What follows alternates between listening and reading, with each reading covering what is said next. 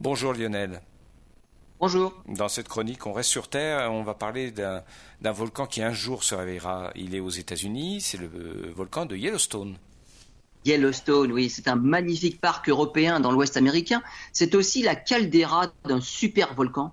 Et les chercheurs viennent de découvrir deux éruptions gigantesques qui se sont produites il y a à peu près 9 millions d'années.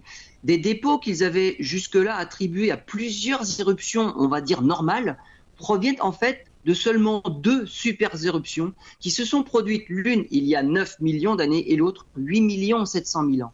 La plus puissante des deux est maintenant connue pour avoir été la plus puissante que Yellowstone ait jamais connue, et même la cinquième dans l'histoire des éruptions volcaniques terrestres.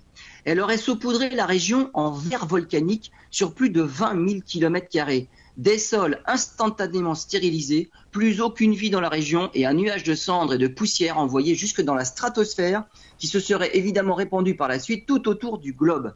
Alors, à quand la prochaine éruption? Bah, Durant le Miocène, hein, dont fait partie ces deux super éruptions, Yellowstone a connu pas moins de six éruptions. Ça veut dire une tous les 500 000 ans. L'activité se réduit quand même depuis et on estime maintenant la fréquence des éruptions à une tous les 1,5 million d'années. La dernière ayant eu lieu il y a 630 000 ans, la prochaine doit normalement avoir lieu dans 900 000 ans. Mais ce ne sont que des statistiques.